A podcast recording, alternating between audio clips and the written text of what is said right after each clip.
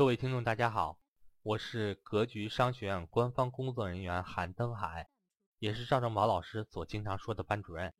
很高兴格局的音频分享能对大家有帮助。这些音频分享都是格局往期的免费分享。除此之外，格局也有系统的正式理财课程。想跟赵正宝老师系统学习正式理财课程，或者想在线参加格局免费分享课程的伙伴，可以和我咨询沟通。我的手机和微信为。幺三八幺零三二六四四二，我所管理的 QQ 群为四五八幺二七三五五。登海在这里恭候大家的加入，希望各位能在格局商学院学习到更多的干货。那去库存到底是去什么？大家告诉我。那去空头去去库去库存是去啥？去库存是去房子吗？大家告诉我，去库存是去房子吗？好，国家定的去库存是啥意思？啊，房子太多了，所以让老百姓买房子，把房子都买去。去库存是个链条，其实背后去的是什么？是债，是要把银行的债转移到老百姓头上，没明白吗？这里需要不需要讲一下？讲一下啊，认真听啊，听完了也同样可以让你脑洞大开。听好了，我问大家，中国这个建设用地是这个地是谁的？这个地是谁的？地是这个原来是原来在原来在拆迁户手中，对吧？对，从拆迁户手中拿到地以后，到到政府手中。然后呢，中国的房地产模式其实是个垄断式模式嘛，对吧？咱们这个模式看政府手，政府手中，我问大家，这个地地卖给谁了？地卖给谁了？大家告诉我，地卖给谁了？地卖给谁了？开发商嘛。是不是卖给开发商了？那我问你，开发商买是越来越便宜买还是越来越贵买？开发商怎么怎么从政府手中买到地的？拍卖嘛，是不是拍卖？各个地方是不是拍卖？是不是拍卖？拍卖的环节价格是不是越来越高？是不是价格越来越高？那我问你，随便拍个地就几十个亿，开发商有那么多钱吗？大家告诉我，开发商有那么多钱吗？没那么多钱咋办？钱从哪来？钱从哪来？银行呀，钱当然是从银行来的。开发商从银行借的钱，听好了，他他有点钱，原来有点积累。看政府土地拍一块地，这块地卖二十个亿，各位听好了，这块地卖二十个亿，这个钱各位听好了，开发商就用你一点钱，咱就别算零头了，咱算整数吧啊，看好了。这二十个亿从银行，从银行到了开发商的手中，开发商手中又到了地方政府手中，各位听好了，又到了地方政府手中。这个钱从银行跑到开发商，从开发商跑到政府手中，听明白了吗？听明白了吗？好，然后那我问大家，这个钱是谁的？大家告诉我，这个钱谁交进去的？谁交进去的？普通中产人群对吧？咱说中产人群就普通中产人群大量的人嘛。大量的这个普通人把钱存在银行了，人家银行把钱给了开发商，开发商给了把钱交给政府。那我问你，开发商开发商借这么多钱有没有利息？大家回来告诉我，开发商借钱有没有利息？这个利息还给谁？利息还给谁？是不是还给银行？银行白借你二十个亿，人家还两个亿利息。那开发商怎么赚钱？开发商咋赚钱？赶紧盖房子呀，赶紧把它变成房子呀，把地变成房子呀，对不对？赶紧把地变成房子呀，然后然后干嘛？然后干嘛？把房子卖给把房子卖给你呀，把房子卖给你呀，听懂了吗？把房子卖给你呀，把房子卖给你，你能买得起吗？大家告诉我，你普通小中产，咱就小中产吧，你能买得起吗？买不起吧？咋办？咋办？找银行借呀，是不是银行贷款？各位听懂了吗？是不是银行贷款？是银行贷款吗？对吧？所以大家听明白了吗？我问你，听好了。当你向银行借完钱以后，这个钱交给谁了？大家看这个钱，这个钱交给谁了？当你问银行借了两百万，你你首付了一百万，这个钱交给谁了？交开发商了吧？开发商把钱给谁了？开发商把钱给谁了？开发商把钱还银行了嘛？然后自己也成自己留了点成土豪了嘛？其实自己留下那点没多少，就是。他把大头还银行了嘛？因为银行大大头和利息嘛，那开发商能赚几个亿就 OK 了嘛？听明白了吗？你看，你看各位，你把钱交给开发商了，开发商把钱又还给银行了嘛？开发商前面把钱从银行借出来交给政府了嘛？所以最后你明白钱去哪儿了吗？最后你钱你明白钱去哪儿了吗？钱钱其实谁的钱？各位，你的钱嘛，最后还是你的钱啊。你看钱去了这儿了，开发商只是中间做过了到手，其实开发商是就是给别人打工的，只不过他时代让时代让开发商赚钱，开发商就赚钱，所以你骂开发商白骂。要是你能看明白这个逻辑，你也会做开发商了，能听懂吗？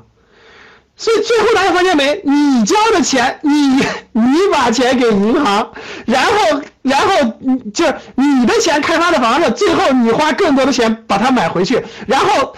不不仅仅把它买回去，是你未来三十年给银行还钱还利息，能听懂了吗？能听明白了吗？能听明白了？就是你的钱，别人盖的房子，然后你自己还要拿未来三十年的未来三十年的收益去买回来，你自己花钱盖的那个空中水泥和空中楼阁，这就是这样的，真是这样的。然后听好了。我要讲的是去库存什么意思？听好了，由于过去，由于过去很长一段时间，大概一零年之后，听好了，由于过去很长一段时间，大概一零年之后，其实我讲的这个不是什么秘密，网上有很多小故事嘛，网上很多小故事，什么什么蜗牛给什么什么给地主打工是吧？然后怎么怎么地，或者什么蜗牛给狐狸打工乱七八糟的，反反正它的道理都是一样的，我给你讲明白了啊。我跟你讲明白这商业模式了，各位听懂了吗？我跟你讲明白这商业模式了。那所以呢，我我所以呢，这个大家认真听啊，我我我要讲是这个意思啊，各位听好了，各位看好了，其实这已经是公开的，这已经是公开的，其实你稍微动脑就明白了。我要讲是这样，各位听好了，二零一零年到二零一三年，二零一零年二零一零年到二零一三年这个过程当中，中国由于房地产大跃进，就房地产大规模发展，其实。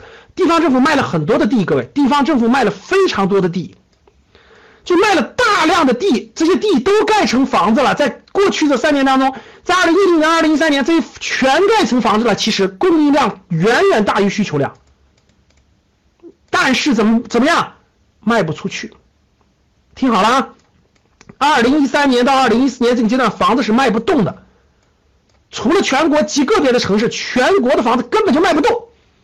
我问你们个现实情况，教室里各位，你们家的那个，咱就别说北上广深了，你们家那房子控制，我问你多不多？你先回答我第一个问题，多还是不多吧？你家那房子多不多？你随便去看看全国，除了北上广深几个六七个核心城市，遍地都是房子。我说的对不对？各位，我说的对不对？遍地都是房子，就算现在卖疯了，也全是房子，空全空着，你甭管卖没卖，全空着。甭管什么郑州了，什么什么哪儿去合肥了，你们去看看去。别看房子涨那么多，全在那空着呢，多的是。原来什么什么南昌了，这原来都是都是没人去的那个荒地，盖成楼，全是房子，根本卖，原来根本卖不出去，而里头长杂草了，都是不是这样的？各位，全是烂尾，怎么办？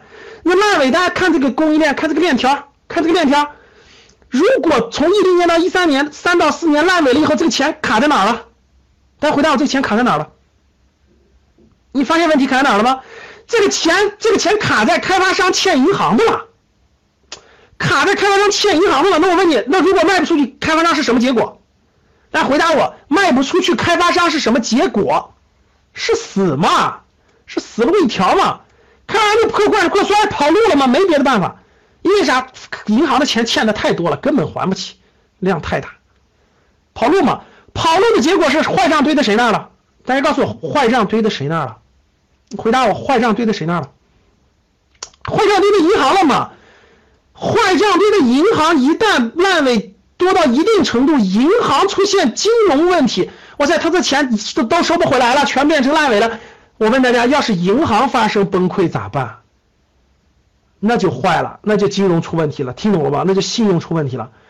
所以，那那那大家告诉我，如果你是如果你是这个这个这个这个商业模式的主宰者、设计者，你会怎么做？大家回答我，如果你是如果你是这个这个商业模式的设计者，你会怎么做？你怎么办？那别管了，让老老百姓呃开发商都是黑心人，开。发商都是坏人，咱让开发商死光光。笑话，怎么办？只有一个办法嘛，只有一个办法嘛，怎么地？让他把房子卖出去嘛，把房子卖出去，这个银行的债务风险就没了，就转化成转化成谁了？转化成普通中产欠银行的钱了，而且就把这个风险就分散到多久了？分散到未来三十年了，他就不会一下崩盘了。这么多老百姓苦哈哈的愿意交利息，就让他交去嘛。这么多人愿意当房奴，就让他当去嘛。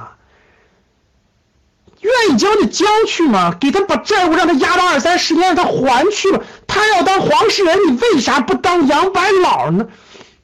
就他要当杨白老，你为啥不当黄世仁呢？就这个道理嘛，听明白了吗？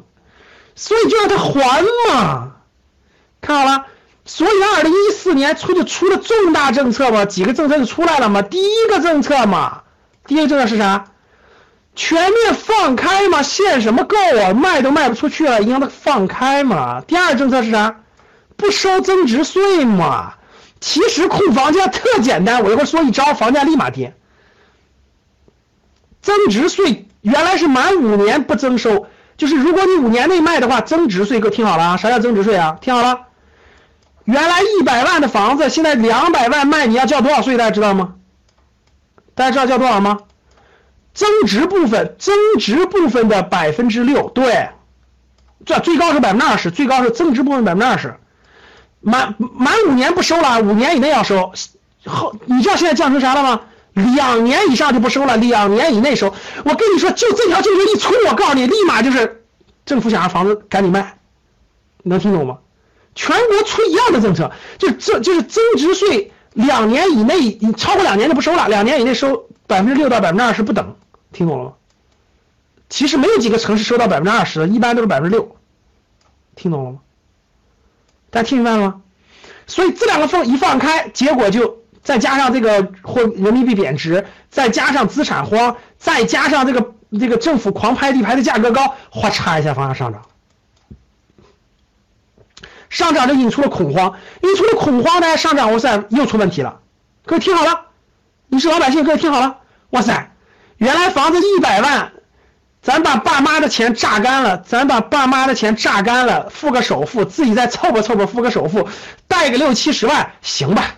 未来十年二十年，咱使劲还。我问大家，那现在房价涨了一倍，涨了三百万了，你还能不能买得起了？回答我。各位回答我，就是我现在问个问题吧，房价上涨了，有利于是有利于把这个债务转给你，还没利于？回答我，回答我。回答我，就如果房价疯狂上涨，涨得太高，你中产买不起的时候，这个债能不能转得出去？就这个债务现在还能不能转出去？就从银行转到你头上，能不能转过去？能不能转？不能转啊。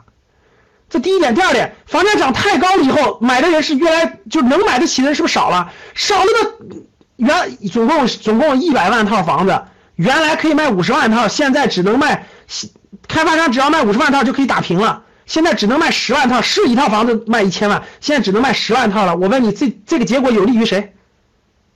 这个结果是有利于谁？能不能完成这个债？